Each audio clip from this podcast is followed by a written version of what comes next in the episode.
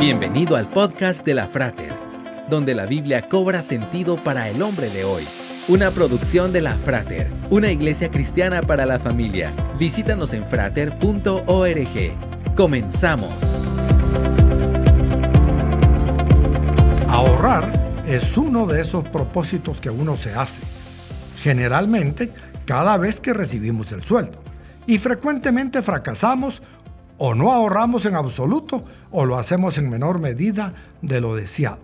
Los japoneses usan una herramienta que les ayuda en la tarea, el kakebo, que requiere cierta metodología, pero no necesita muchos recursos, apenas una libreta, algo con lo que escribir y eso sí, constancia y fuerza de voluntad.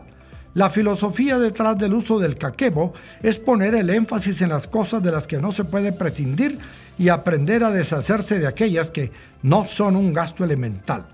Practicar el contentamiento es esencial para lograr llegar a fin de mes. ¿Está usted contento con lo que tiene? ¿Eso que quiere comprarse realmente lo necesita? ¿Qué pasa si no se lo compra? El corazón del ser humano es un barril sin fondo, nunca podrá llenarse aún así se compre todo lo que desea. Lo único que puede llenar nuestras vidas es Dios. Por eso, búsquele y Él le ayudará.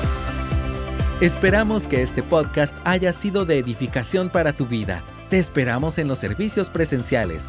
Para más información visita frater.org. Hasta pronto.